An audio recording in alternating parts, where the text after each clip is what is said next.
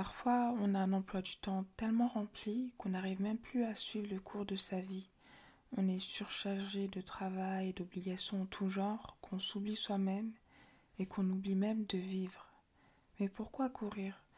Pourquoi toujours vouloir se dépêcher? Pourquoi toujours chercher à être occupé à tout prix? Dans ces moments-là, la modestie nous invite à ralentir. Ralentir pour prendre le temps de mieux apprécier ce qu'on a, mieux comprendre qui on est et le monde qui nous entoure, pour également clarifier notre direction.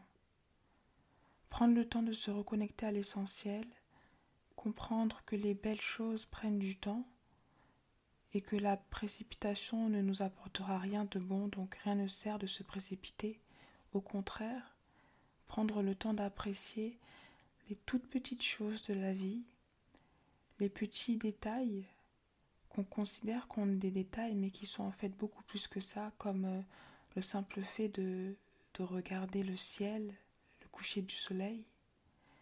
Et euh, vraiment que ce soit dans vos projets pro, entrepreneuriaux ou perso, il faut comprendre que la vie n'est pas une course mais un marathon. Chaque seconde doit être appréciée et ce qui compte n'est pas la vitesse mais la direction et surtout les motivations, car malheureusement beaucoup de gens vont trop vite nulle part et pour les mauvaises raisons.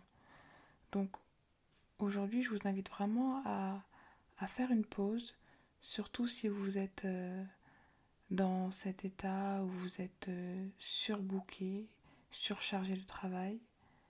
Appuyez sur pause le temps d'un instant et euh, regardez autour de vous, regardez à l'intérieur de vous, demandez-vous pourquoi vous courez, pourquoi vous allez là où vous allez et surtout, êtes-vous en train d'apprécier ce que vous faites?